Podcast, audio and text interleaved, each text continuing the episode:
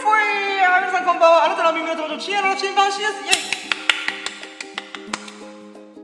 イはい、ということでね、えー、数日ぶりのラッキーライスでございます。イェーイ今日は一人ということでね、えー、実はですね、たった今、エビスさんとスタノン君とミロク君と友人と麻雀したんですけども、ちょっとね、事情があって、一旦エビスさんが帰って30分後にまた来るということで、えー、二人でまたラジオやるんですけども、えー、今回はね、ちょっと二部構成的な感じでいこうかなと思ってます。えー、なので一回ね、僕一人でわーっと30分喋って喋って、えー、次のね、251回目のラッキーラジの方で、エビスさんのね、ビリヤード大会、えー、公式戦に出てみたっていうラッキーをね、ちょっと、あ、まずそれを僕が応援しに行ったっていうラッキーをね、喋ろうと思うので、今回は、えー、まあ、250回目、えー、と、パパパパッと喋って、ふーってスッキリした後に、次のビリヤード会でね、えー、またま、いろいろエビスさんからお話聞こうかなと思ってます。それでは行きましょう。やろうども、準備はいいか。よーそらー。シエラの新版プレゼンささやかな日々でラッキー語られる略してラッキーラジ Here we go! 僕だろイェイはい、もう時間がないんでね。あの、私、巻きで喋ります。はい、ということで、えー、あ、違うよ、ま、まだセルフジングルが残ってた。あなたの、あ、あなたの鼓膜狙いを決めて、えー、な、ラジオ、ズッキンドッキン、バキューンはい、ということでね、あのー、わけのわかんないしセルフジングルでございますが、えー、私、えー、今ね、あの、情緒不安定、マジで。うん、情緒不安定でございます。なぜかというとね、あの、久々のね、麻雀4人打ち、えー、でね、ボロボロに負けた。ボロカスに負けた。えー、へこむと思ってでも麻雀楽しいとか思いながらもう、楽しいとね、うわ、へこむをもう、アップダウン激しい。え、なんか、高低差ありすぎて耳キーンってなるわみたいな。うん、なんかバイフットボールアワーの後藤さんみたいな。うん、そんな感じ。うん。えー、でね、あの、まあ、30分しかないんで、パパパパパパッとちょっとラジオを、えー、喋っていこうと思うんだけど、まあ、今回ね、えー、約5日ぶり？え、5日ぶりだったかな？まあまあ、ちょっとそれぐらいぶりなんだけども、あの、ラッキーがね、今週てんこ盛りだったんよ。なので、ちょっとそこら辺をね、ババババーっと振り返っていこうと思います。それで行きましょう。まず1個目。1個目のラッキーは、えー、久しぶりに仕事でウェブ会議をして、初めての外回り仕事の研修をしたこと。イェイまあね、僕が今やってる、えー、お仕事、えー、なんだけども、まあまあ、えー、なんだろうな。棚卸し業務っていうのかな。まあ、お店のその業務のサポートをするみたいなお仕事なんだけども、メインはそれだけども、それ以外のお仕事もちょっと、あ、多々あると。で、その中で今回ね、あの、まあ、詳しく、は言え、言えないんだけども、まあ、ちょっとね、一人で、えー、店舗の方に行って、店長さんとか店員さんといろいろお話をしながら、えー、取り付けとか、それちょっとね、細々とした作業をするっていうお仕事がね、急遽振られて、で、僕、ちょっと不安だけども、とりあえず行ける人が、深夜くんしかいないから、ぜひ、ぜひっていうか、まあ、うん、どうすか？みたいな感じ言われて、まあ、うん、一回断ったんだけど、うん、まあ、だいぶ圧をかけられてお願いされたんで、あ、じゃあ行きますってことだったんだけども、まあ今思えばね、あの、まあ、新しい経験としてやっておく分にはいいのかなと思いながら、えー、ウェブ会議をやったんだよ。うん。僕沖縄に住んでるんだけども、その研修をね、1時間半ぐらいのやつなんだけど、それを取り組んでくれるのが、まあ、県外、沖縄県以外のところからウェブ会議を通して、えこんな感じで業務を進めてもらおうと思いますって研修をしてもらったんよ。あ。で、まあ、実際ね、あのー、なんだろう、僕は人見知りコミュ障ね、からネガティブ3拍子揃ってる男ですから、まあね、あの、それがいいのか悪いのか克服するべきなのかどうかに、うん、どうしようかなと思いながら、まあ、とりあえずね、こういうことを経験すること自体は悪くねえかなと思って、まあ、プチ営業さんみたいな、うん、プチ営業マン的な感じで、こう、業務を当たるにあたって、そのお客さんとね、ちょっとしたコミュニケーションをしながら、えー、やるっていうのは、まあまあ、プチ営業的な側面がありながら、あまあ、いい経験になるんじゃねえかなと思って。で、このウェブ会議自体もすげえ久々なんだよね。うん2年ぶりぐらい。あ前、前回っていうか僕はもともとデザイナーやってたんで、ウェブ会議とかね、IT 系的なものも、もあったんで、よくやってたんだよ。うん。まあ、なので、久々にウェブ会議をして、あー、こんな感じだったなズームとか、スカイプとか、ミート？あの、ミーツか、あまあまあっていう Google のですね、スカイプ、あウェブ会議用のサービスとかを使ったなーとか思いながら、うーん、あこんな感じだったよな、うんうんうん、みたいな。まあそんな感じで懐かしいなと思いながら、まあまあ実際どんな段段取りで、あの、外回りやるよ、みたいな。うん、そういうのをね、ちょっと、経験できたのは良かったかな。で、明日から、えー、週明けの月火水で、またいろいろ動くので、まあその経験がどんな感じなのか、どれぐらい大変なのかっていうのも、ちょっとね、ワクワク半分、ドキドキハラハラ半分みたいな、あそんな気持ちなんだけども、とりあえず楽しくお仕事できればなと思っております。はい、これが1個目。はい、じゃあ2個目。2個目はね、2個目は、えー、あー、これね、ちょっとね、あの、僕の友人関係だからちょっといろいろふわっとさせるんだけど、まあね、あのー、友人から飲み会に誘いがあったんだよ。で、まあ、いつも遊んでるメンバーだから、まあ、飲み会行くか、みたいな。まあ、本当に、仕事が終わった後に誘いがあったから、とりあえず合流したんだよ。で、飲み会の誘いってどうこうっていうよりは、とりあえず会おうぜって言われて、オッケーっつって会おうって言われたら、バイ行こうって言われて、で、その時僕ね、あのー、なんだろう、なんかね、め、乗り気じゃなかったんだよ。なので、断ったんよ。うん。だけど、いや、深夜がると、あの、盛り上がって楽しいから行こうよって言われたんだけど、いや、なんかちょっとねーと思って、うん。なので、断固たる決意で飲み会の誘いを断ったっていう のがラッキー。で、これね、おそらくその友人も、数ヶ月後に聞くはずだから、ごめんね、あの時はって申し訳ないって思いながら、なんかやっぱ仕事終わり、なんかね、みんな出来上がってて、お酒飲んで、ウェーイってなってる中で、僕一人だけ仕事終わりのテンションで、あ、お疲れ、みたいな、そんな感じだったんで、あ、これちょっとね、あの、なんか、えー、その、なんていうのかな。盛り上がりの波がさ、こっちは今から徐々に上げていくのに、向こうはもうピークアウトしてるから、あー、ちょっとき、しんどいなーと思ってさ。うん、だから体力と気力がね、ちょっと、うん、追いついてなかったっていうところもあったから、ちょっと断ったんだよ。だけど、まあ、結構ね、あの、安い流れで楽しいんだよねーっていうことで、いろいろ誘ってくれたんだけど、ごめん、ちょっと、ごめん、いや、ちょっとね、今回遠慮させていくってことで、なのでほんと15分ぐらい一緒に喋って、あ、じゃあ俺ら次の、あの、バー行ってくるわってなったんだけど、あの、まあ、その時にさ、あの、僕は断固たる決意で断れたってことが嬉し、嬉しかった。えー、なんか成長って言ったら変だけど、いや、なんか、なし崩し的に、あのー、その飲み会に行くのも全然良かったとは思うんだけど、でもね、やっぱ、その次の日さ、俺爆睡したんだよね。だからやっぱね、ちょっと疲れとかね、精神的な疲れとか、肉体的な疲れとか、そういうのが相まってたから、まあ、そこでね、ちゃんと断って、また、また遊ぼうぜみたいな、あそういう感じでね、あのー、まあ、断れたっていうのが、あまあ、自分自身がね、ちょっと成長したというか、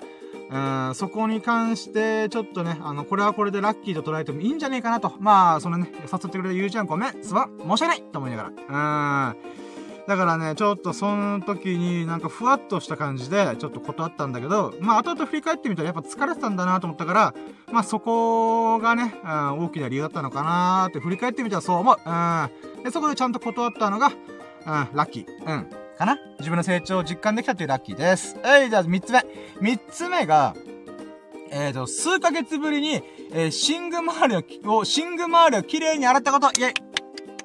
ほんとね、あの、汚ねえな、深夜って話なんだけど、僕ね、あの、布団で寝てるんだけど、でも布団ってさ、あの、布団があってシーツでくるんで、で、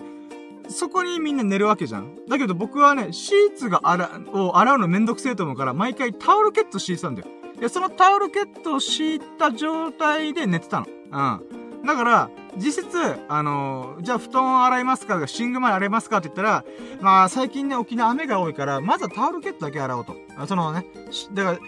あの、シーツ、あタオルケットを剥がしてシーツみたいに汚れてなかったから、あ、まあ、これはこれでいっかと思って、タオルケットだけ洗ったの。で、まあ、また雨が降ってさ、あの、またそのタオルケットはせっかく干したけど、濡れてたんだよね。なので、しょうがねえからってことで、本当に1年ぶりぐらいかな、あの、乾燥機にぶち込みに行った。うん。あの、まあ、沖縄ってなぜかね、コインランドリーめちゃくちゃ多いんよ。うん。多分ね、内地から来た人、あ、本州から来た人びっくりするとか、コインランドリー多すぎね、沖縄っていうのにちょっとあるらしいんだよ。で、その中で、まあ、一つ、えー、まあ、やっぱ雨が地味に多いんだよね、沖縄って。やっぱ島国だから、島国なんと亜熱帯気候だから、南の風と北からの冷たい風がぶつかって、雨がよく降るんよ。うん。だからそういった意味でコインランドリー多いのかなと思いながら、えー、今回タオルケット洗って、まだ乾いてなかったんで、じゃあしょうがねえってことで、まあほんとね、1、2年ぶりかな、自分のやつで洗ったのは。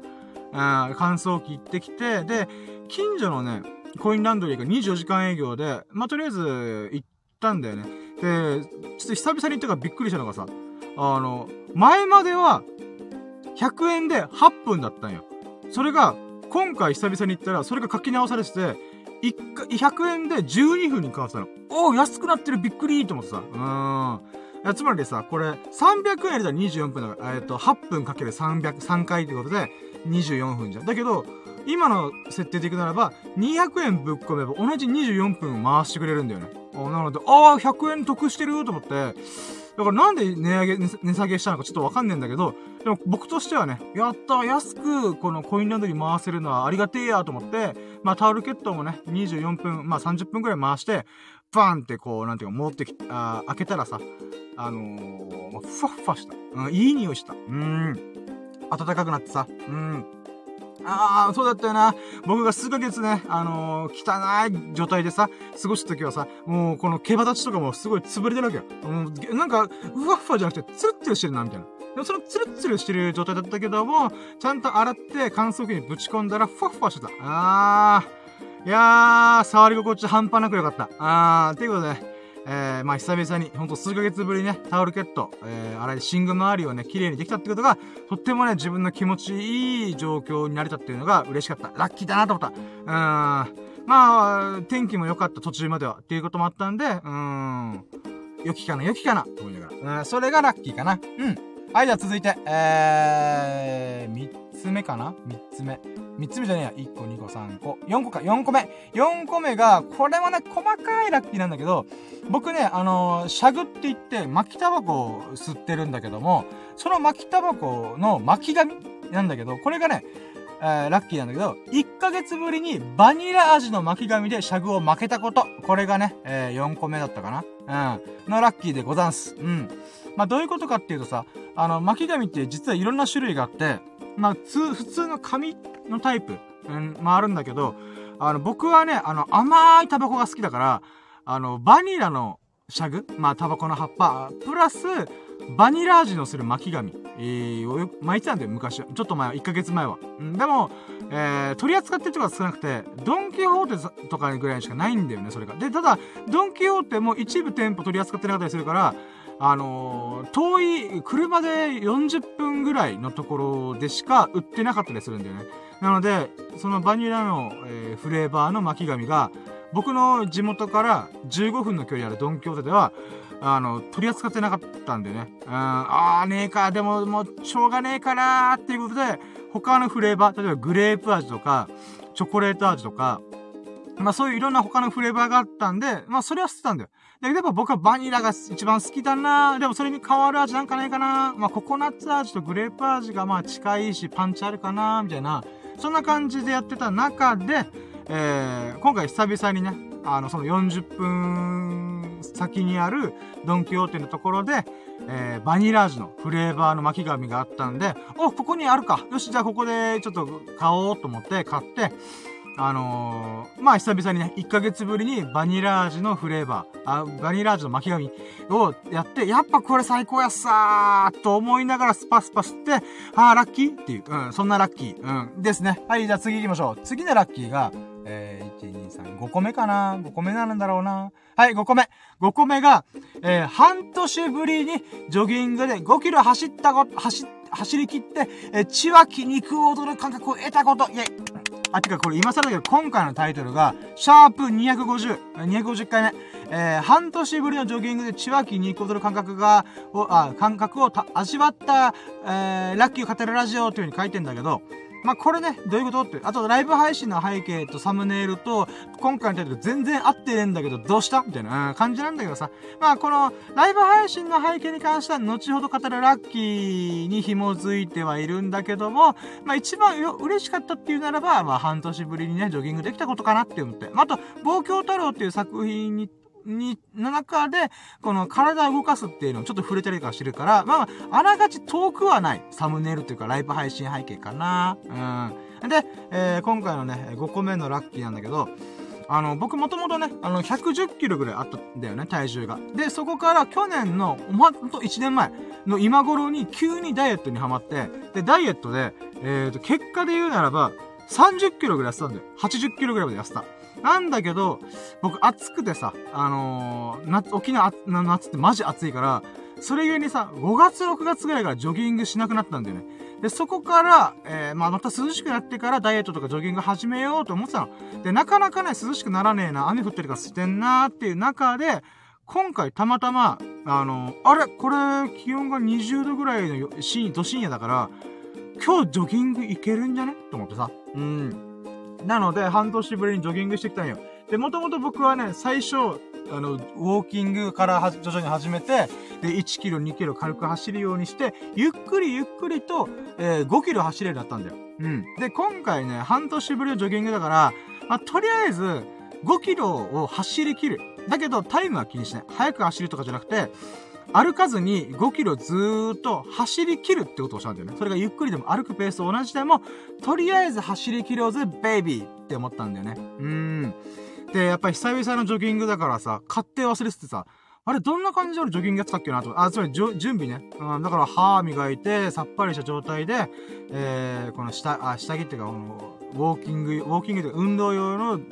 なんていうか、服装に着替えて、で、靴も準備して、結んで、靴品も、あれ？こんな感じだったっけ？なとか思いながら、で、カバンも買い替えたから、カバン、この新しいカバンになって、ジョギングするの初めてだから、どういう感じでやろっか、とかね。なんか、うん、そんな感じでドギマギしながら準備に30分ぐらい時間かかったんだけども、まあ、そっからね、えー、久々に準備運動して、えー、体をほぐして、えー、で、いざ走りましたという時に、うん、やっぱりね、時間かかった。あ5キロ走るのに50分ぐらいかな。つまり1キロだいたい10分ペースぐらい、えー、かかったんだけども、それでもね、あのまあ、走り切れたことはとっても喜ばしかった。俺頑張ったよっしゃーっていうふうに思った。うんで、今回のタイトルとか、僕の最初言ったラッキーで言うならば、やっぱ、ちわき肉踊る感覚があったってことがちょっと感動したんだよ。これどういうことかっていうと、よくさ、あの、ハンターハンターのネテロ会長とか、なんかね、こう、なんだろうな、漫画的な表現でさ、なんか、あ強敵と出会うと、なんか、なんだろう。よっしゃー、お前強いやんけちわき肉踊るぜみたいな、なんか、うん、そんな感じでさ、あのいう、なんだろう、このやりとりがあったりするんだよ。うん、表現があったりするんだよ。でね、僕、ちわき肉踊るっていう表現かっこいいなとは思うんだけども、まあ、なんか言葉のあやだろと。つまり表現だろ。みたいな思ったんだよね。のんのんのんと思った。今回ね、僕びっくりした。あ、これが血湧き肉踊るっていう、血血が湧くようにさ、こうドックンドックンして、あと肉が、筋肉とかが踊るような感覚っていうのがあったんだよ。これどういうことかっていうと、僕さ、まあ半年ぶりにジョギングする、アンド、まあ、冬のね、ちょっと体がカチンコチンな、ちょっと縮み上がってる状態。えー、で、まあ、準備運動とかね、念入りにしてたつもりなんだけど、やっぱね、久々のジョギングって体が硬かったんだよ。で、一応ジョギ、あのー、なんていう準備運動とかで、ほぐしてはいたんだけど、それでもやっぱね、ジョギングっていうか、走るという行為っていうのは、やっぱね、体に負荷かけるんだよね。だからこそ、あの、体をほぐして、よっしゃ、いざ走りますって言っても、結局まだね、体の芯の部分で、こう、なんていうのかな、うー体を動かすっていうことに対して、とっても体が自身がなまってるのが分かったんだよね。で、そうなんだけども、それでも、いや、走るぜ、俺は、ベイビーなん誰に対してベイビーって分かんないけど、うん。で、こう、バーって走った時に、そのね、体の、なんかね、足とか体、まあ、全身だよ。全身の、この筋肉の奥底にある、なんかね、普段使われてないであろう筋肉が、ドックンドックンドックンドックンっていう風に、脈動してるの感じなんだよ。で、体がカチンコチンだから、その、なんかね、筋肉の収縮血流がドックンドックン流れる感じが、なんかね、なんだろうね、血がね、湧いてる感じをビンビンに感じるわけ。で、かつ、筋肉が踊ってるっていうか、なんか、おい、うちの深夜、やっとジョギングしてくれたか、この野郎みたいな。うん。さあ、来た来た来たみたいな感じで、これ、体がね、喜んでるというか、まあ、カチンコチンだったところから脈動し始めたからこそ、なんかね、血が筋肉踊る。うーっていう状況って感覚に襲われたんだよね。で、走りながら、おなんかすげえなーみたいな。うん。だからさ、なんかその時にさ、なんか多分ハンターハンター、ネテロ会長かな？わかんないけど、そういうさ、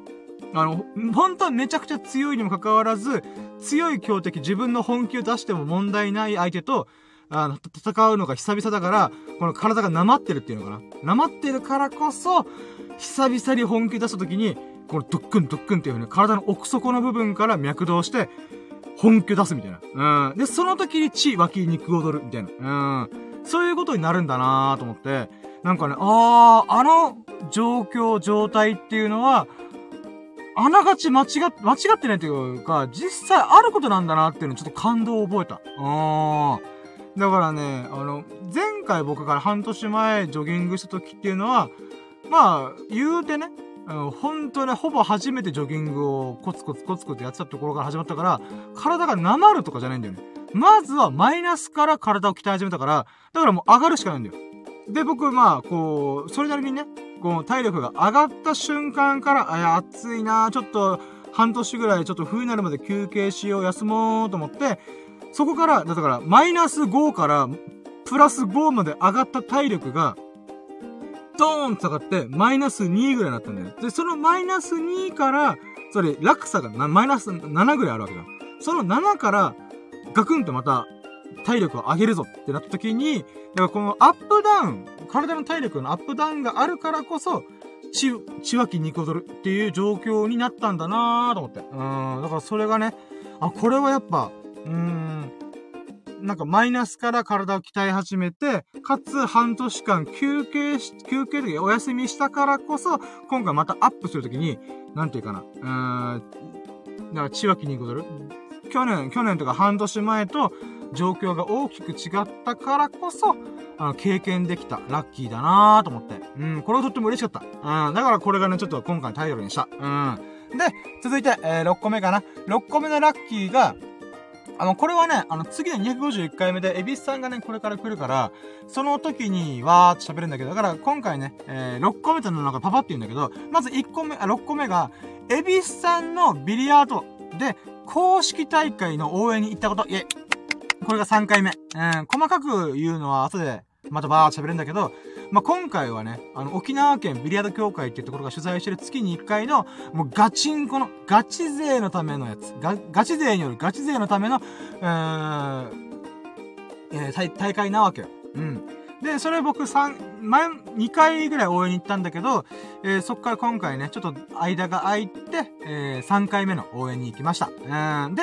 7個目。7個目のラッキーが、エビスさんの、その公式戦の初勝利に立ち会って、かつその瞬間を動画に撮れたこと、いえ、エビスさん改めておめでとうございます。おめでとうございます。コングラチュレーション。まあ、これもね、まだ後でエビスさん直接喋るんだけども、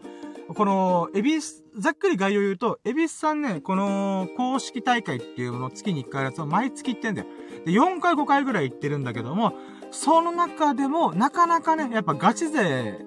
がやってるから、レベルがすげえ高いんだよ。そんな中、やっぱ初勝利っていうのがすごい遠かったんだよね。うん。だから僕は応援には行ってたんだけど、まあ、1回の大会で最低でも2回えー、試合にで出れるんだよ。2回負けたら終了だから、えー、まあ、最低でも2回試合があるっていう状態なんだけど、その毎回の試合がやっぱりどうしてもね、この、壁があって、ま、破れてたんだよ、毎回。あー、エビスさん惜しいみたいな。うーん。あー、残念ですね。っていうことがありながら、今回、えー、まあ、僕にとって応援に行ったのが3回目。エビスさんにとっては多分4回目、5回目にして、この、だから4ヶ月、5ヶ月越しの初勝利、えー、っていうものに、まあ、勝ち取ったわけだよ。で、かつ、それをその瞬間にね、応援に行った僕が立ち会えたっていうのもすごい嬉しかった。で、かつそれを動画に収めた。うん。いやー、嬉しかったね。あのまあ、エビさんが一番ほんとすごい頑張ってたし、この、ずーっとね、コツコツコツコツビリヤードに取り組んで、なんかもう熱狂というか、もうほぼ毎日プールバーに行ってビリヤードをつく、仕事終わりでも行く、仕事前にも行く、みたいな、そういう姿勢があったからこそ、今回掴み取れた、えー、結果なんじゃないかなと思って。うん、まあ、その試合の内容は僕は細かいことわかんないから、まあでも勝ちは勝ちだから、うーん、ほんと嬉しいな、よかったな、エビスさんと思って。まあこれが7個目のラッキー。これは後で細かくもっと喋る。うん。あ、細かく、後でっていうか、次回251回目で喋る。うん。で、えー、8回目、あ、8個目。8個目のラッキーが、これがね、今回のライブ配信の背景、サムネイルのやつなんだけど、えー、ずーっと読みたかった、望郷太郎という漫画をやっと読めて、それがめちゃくちゃ面白かったこと。いえ。まあ、これがね、あの、今回のライブ配信の背景なんだけど、このね、望郷太郎っていう漫画が僕ずっと読みたかったんだよ。だけど、なかなかね、漫画喫茶に行く機会がなかったんで、えー、今回たまたま、そう、漫画久々に何か読んでみようかなと思って、フラット、あの、買い、快活クラブだったかなに行って、何読もうかな？ワンピース読みたかったけど、最新刊誰かに読まれてるから読めねえな。じゃあ他のやつ何読もうかな？ブラブラーっとした時に、望郷太郎が目の、目のフォーカスでフンとあって、あ、そうだ、俺これ読んでないから読んでみよう、みたいな。で、これもともとね、あの、平、平原物っていう、あのー、なんだ、歴史漫画ていうのかな、歴史小説、歴史の漫画なんだけども、とっても面白い。人間の業を描いてる、えー、ものなんだよね。うん。まあ、茶器とかね、あの、織田信長とか豊臣秀吉の時代に、この千利休とかを通して、千利休とか、なんだっけ、えー、古田織部という主人公を通して、えー、茶道とか茶器とかおもてなしとか、おつとか、甲乙の甲はおつ、うん、いいものとか、うん、好き、何かをすごい好きだな、好きだなーっていう気持ちとか、そういう、このなんか清濁合わせ飲むみたいな感じの歴史漫画なんだよね。うん。で、それを書いてる人がほんと天才作家なんだけど、この人がね、とってもね、なんて言うんだろうな。人間というものを描くのが凄まじくうまいんだよね。うん。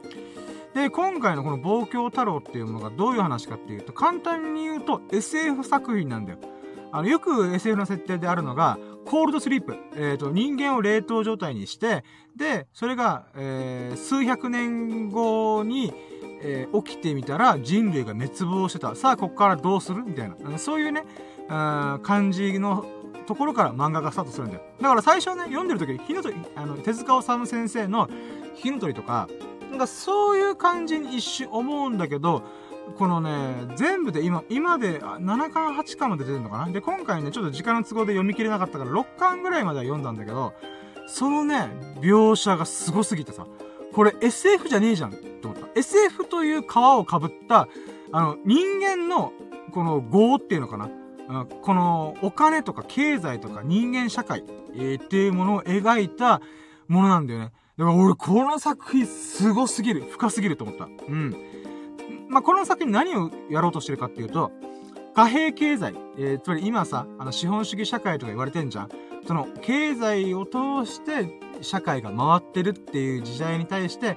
なんでお金が生まれたのか。どういう流れで、このお金というものがこんだけのパワーを持つようになったのかっていうのを、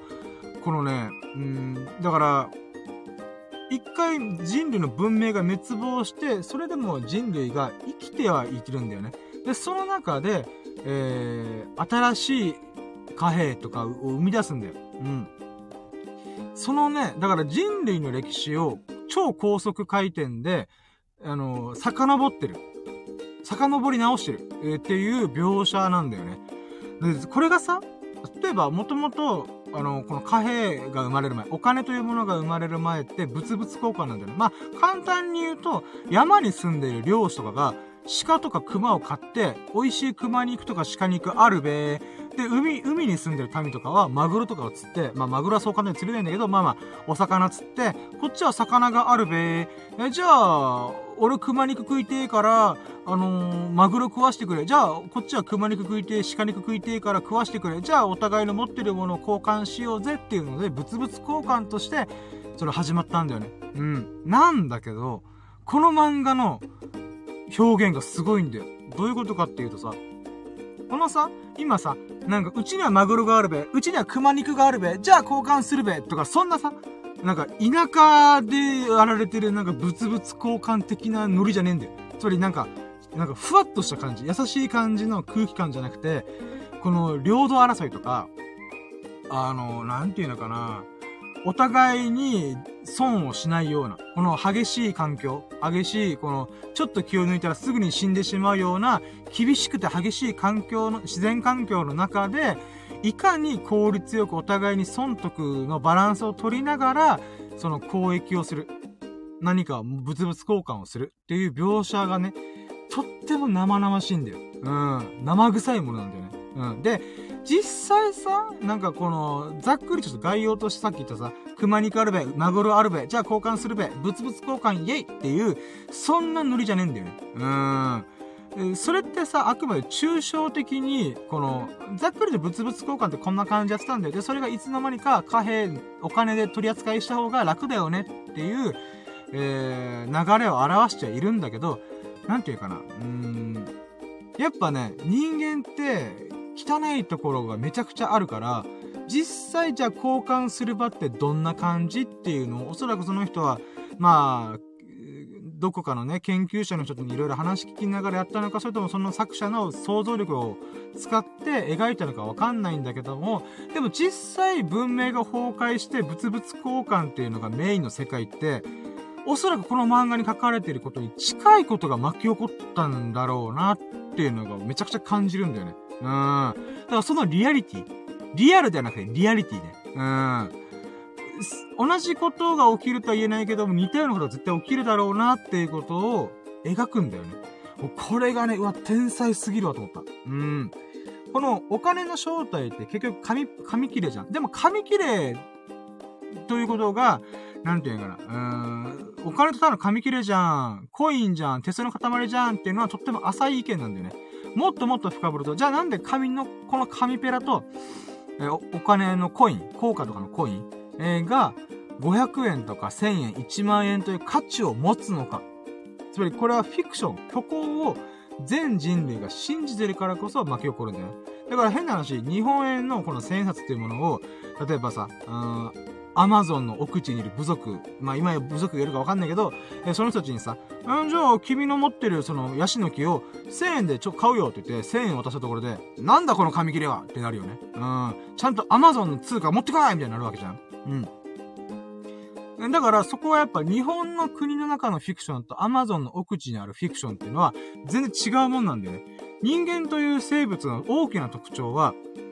虚構を信じるっていう側面があるんだよね。うん。だから、ライオンとかだったらすごい牙があるとか、爪が強いとか、筋肉もりもりとか、熊とかは時速60キロでバーって走れるとか、そういう特徴があるわけじゃん。人間の特徴って何かっていうと、一番大きな特徴は認知、認知あの、虚構とかフィクションを信じれるっていう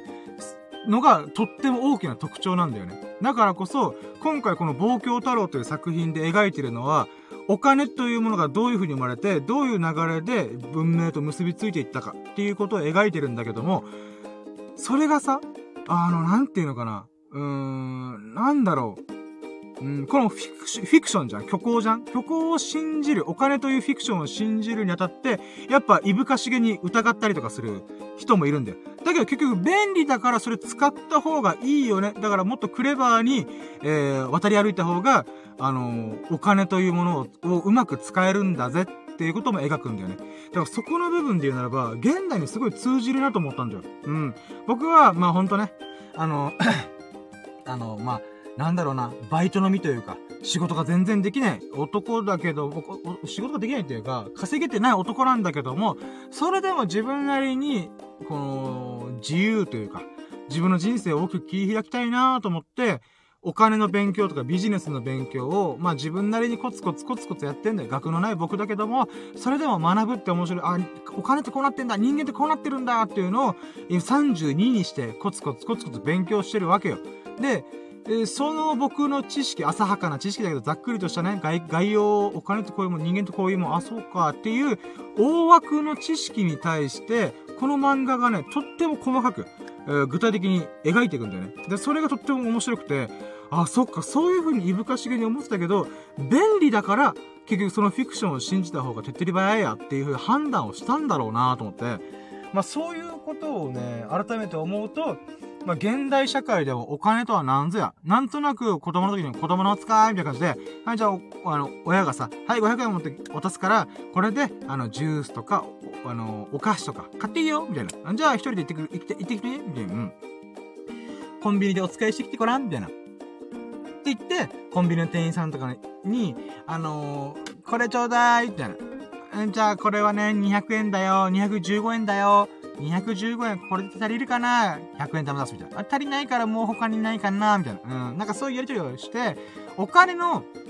えー、交換の仕方は覚えるんだよ。だけど、お金の使い方っていうのが、学校教育とか親御さんから学ぶこと、経験っていうのはね、俺はすごい少ないんじゃないかなと思うんだよね。実際俺がそうだったし。うん。だからそういった意味で、まあ、32にしてね、大人、大人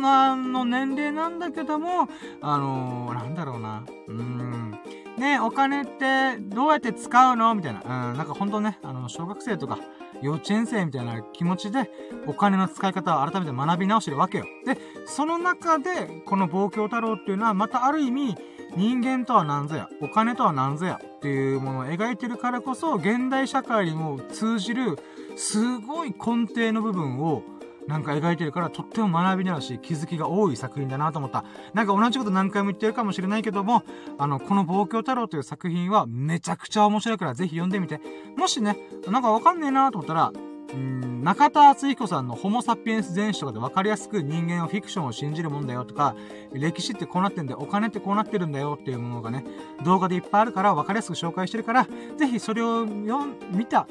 見聞きした上で、今回の望郷太郎っていうものを読んでみほしい。うん、そしたらね、だからある意味、望郷太郎を一回読んで、その後、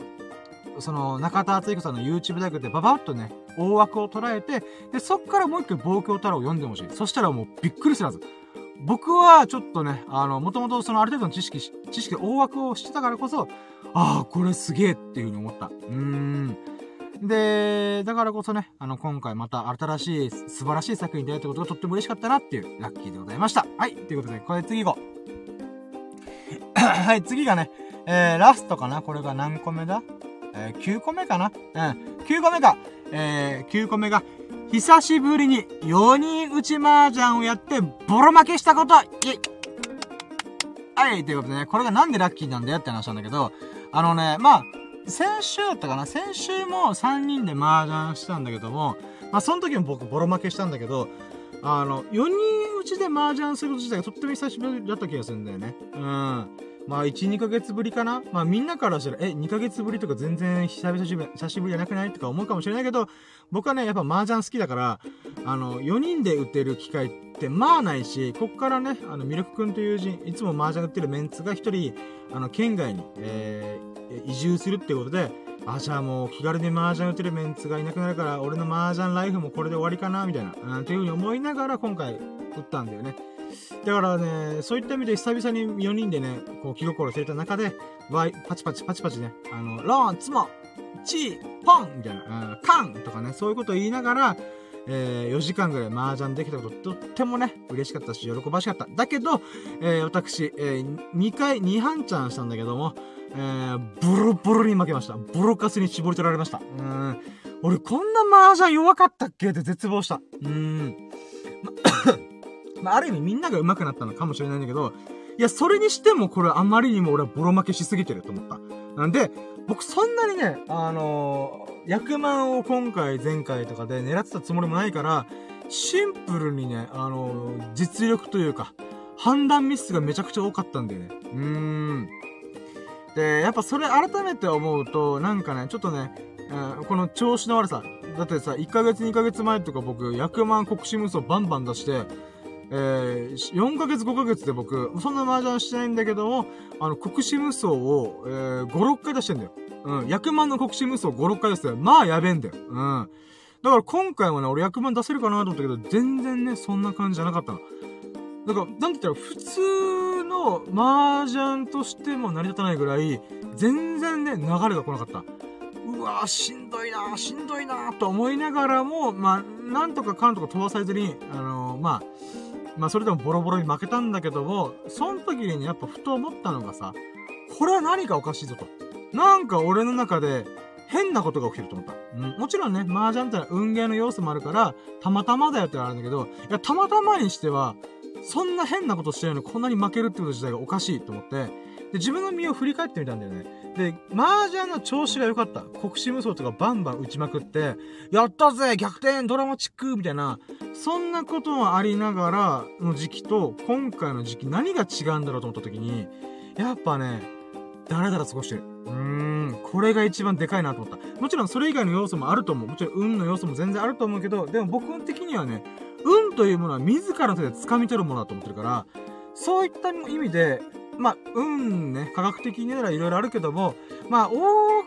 ざっくり言うとやっぱ直感的な直感力みたいのがすごい鈍ってる、なまってるなと思ったんだよ。で、この鈍ってる、なまってるところで言うのであるならば、やっぱ、うーん、最近ね、僕、仕事がバタバタしてるっていうのを言い訳にして、あのー、動画の編集とか発信活動、自分の夢につながるようなこと、もしくは自分が未だやってないこととか、人生を豊かにすることっていうことがちょっと遠ざかってんだよな。うん。そういったところで、なんて言うんだろうな。うん。感覚自体が、だからルーチンワークをしてるからこそ、ちょっとしたことの気づき力っていうのかな。そういったものがとてつもなく鈍ってるんだなと思った。これね、ちょっとね、え、それと麻雀の腕っていうか、ボロ負けしたこと何が繋がるのって思うかもしれないんだけど、まあね、うん、まあちょっとね、ふわっと超抽象的に言うと、幸運の女神から見放されてる感じがあったんでね。うん。今まではやっぱね、よっしゃ俺の人生変えてやり、変えてやるみたいな。成り上がってやらみたいな感じで、えー、動画をせ、せ、コツコツコツコツ撮影して、編集して、作ってアップして、で、それ以外の発信活動もちょこちょこちょこちょこやってた。うん。で、それ以外にも動画ネタになるかなとか、僕の人生豊かにするためにってことで、いろんなことに挑戦した。うん。それはね、人にとっては、いや、そんな些細なこと挑戦とか言うなよって言うかもしれんけど、僕にとっては、そのコツコツコツコツしたことで挑戦だ、挑戦だ、挑戦だって思ってた。だけど、それがさ、この、ここ最近、マジで弱まってる。うーん。だからこそね、こう、なんていうのかな。こう、目がギンギンにガンギン待ってる状態で、かつ、ハングリーな感じで、こう、な、やってる、なんていうかな、こう、ギラギラしてるっていうか、目がギラギラした状態で、えー、日々を生きてない。たるんでる。ダラダラしてる。うん。怠けてる。そういったことがあるから、この女神が、あれ最近の深夜ちょっと怠けてないダラダラしてないっていうのがあったという風な表現もできるし、もう、もっとね、身近な言い方でするならば、やっぱね、うーん、こう、日々、日々っていうか、一瞬一瞬のメリハリがつけられてない。えー、そこがとってもまずいな、よろしくないなっていう意味で、えー、やっぱ今回麻雀でボロッカスに負けたのかなと思ってる。うーん。だからね、ここはね、あのー、深夜、そろそろ年末だよ。年末なのに、あんた何やってんなっていうことで、幸運の女神がね、ビンタ食らわしてると私は思ってます。思ってます。なのでね、あーですよねー。っていうことで、あー、ちょっとね、そろそろ、まあ、一段落したということで、えー、まあ冬に入るしね、僕が一番、一年の中で元気もりもりな、えー、季節に入るので、そこから、また、コツコツコツコツ頑張るべきじゃないの頑張るタイミング来たんじゃないのもういっぱい休んだでしょっていう、幸運の女神からのお手紙なのかな、お告げなのかなっていうふうに思って、まあそういうふうに思った方が楽しいから面白いから、そういうふうに思った上で、まあ、ねうん、ちょっと、また、頑張ろうかな。頑張ろうっていうか楽しみ、本気、本気の目がギンギンに決まってる状態で、また何かしらを取り組む、えー、タイミングが来たのかなと思って、それをサインとして、麻雀ボロ負けしたっていうことで、えー、プレゼントがあったんじゃないかなと思ったっていうラッキーですね。幸運の女神からのお告げ。深夜何やってんだ？パチンパチンパチンみたいな。うん。そういう風にね、あの、ビンタを、全力ビンタ、全力往復ビンタを食らったっていう、えー、ことなのかな、ということですね。うん。まあ、これがね、すごい駆け足で45分ぐらい喋りまくって、来ましたが、えー、エビスさんがまだいらっしゃらないってことで、私、どうしましょう？うん次の251回目、えー、のラッキーラジを、えー、しようにも、エビスさんが来ないとちょっとどうしようもねえなーと思いながら、まあまあまあまあ、うん。えー、まあとりあえずね、あのー、250回目の、えー、ラッキーラジオはここでこれにて一回終了しようかなと思います。で、今回ね、あたまたま聞いてくれた人、そしてアーカイブで聞いてくれた人、本当に本当にありがとうございます。えー、まあなんだかんだで45分くらい喋ってたんだけども、このわけのわかんない、もうただ日頃のね、こんなことだってこんなことを読んだよ、面白かったよというね、ただの本当に日常トークだよね。うん、なんだけど、それでもね、たまたま興味を持ってくれて、えー、見聞きしてくれたそこのあなた、本当に本当にありがとうございます。えー、そんなあなたが、ほがらかな日々と、幸を日々を過ごすことを心の底から祈っております。Thank you for listening. Have a nice day! Yeah! 素晴らしき一瞬一瞬日々をお過ごしくださいませ。僕もね、あー、幸運の女神からね、ビンタ食らったからにはやるしかねえよねっていうことで、ちょっとまた、えー、ガン決まって、あの、バイトとか仕事が忙しいとか言ってらんねえよなっていうつもりでね、またバチバチしながら、えー、日々を、一瞬一瞬を過ごしていきたいなと思います。皆さんもね、あの、熱狂を、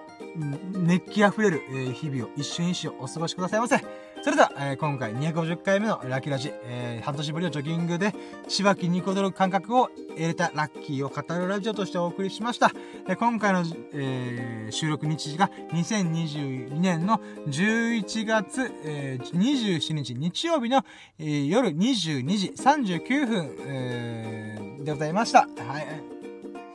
ちょっと刺激トンボでございますが、えー、ご清聴いただき、ご清聴というか、まあ、いろいろね、このラジオをお聞きでき、本当にありがとうございました。えー、それでは終了します。ありがとうございました